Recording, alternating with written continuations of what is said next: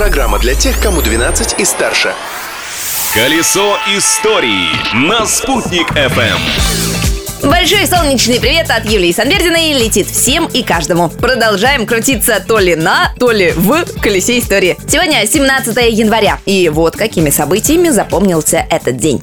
События дня. 17 января 1904 года в Московском художественном театре состоялась премьера спектакля Антона Павловича Чехова «Вишневый сад». Это была последняя пьеса великого русского писателя. Она по праву считается выдающейся. Режиссером спектакля выступил не менее легендарный Константин Сергеевич Станиславский. Он же сыграл одну из ролей. А главная женская роль досталась жене писателя Ольге Книпер-Чеховой. Личность дня.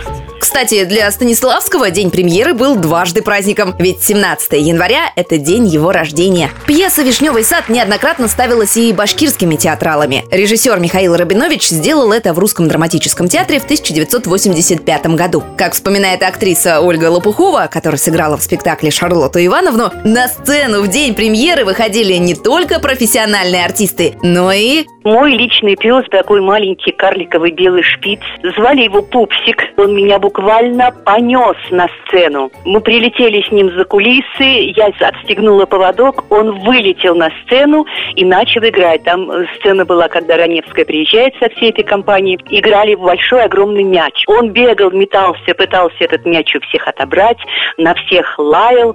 Всем это очень нравилось. Мы примчались в гримерку, он упал у меня под столом и уснул до конца спектакля. А потом э, зрители говорили, ой, как жалко, что эта собачка больше не появилась. В 2015 году пьесу «Вишневый сад» поставили также и на сцене Национального молодежного театра. А раз мы вспомнили про молодежный театр, то следует упомянуть еще одно сегодняшнее событие. В 2006 году, именно 17 января, Национальному молодежному театру Республики Башкортостан было присвоено имя Мустая Карима. Право называться в честь великого башкирского классика получила также средняя школа на малой родине поэта в селе Кляшево Чешминского района. О том, что еще случилось у нас на родине и во всем мире, мы вспоминать продолжим, но уже завтра. А на сегодня истории дня конец, а кто слушал, молодец!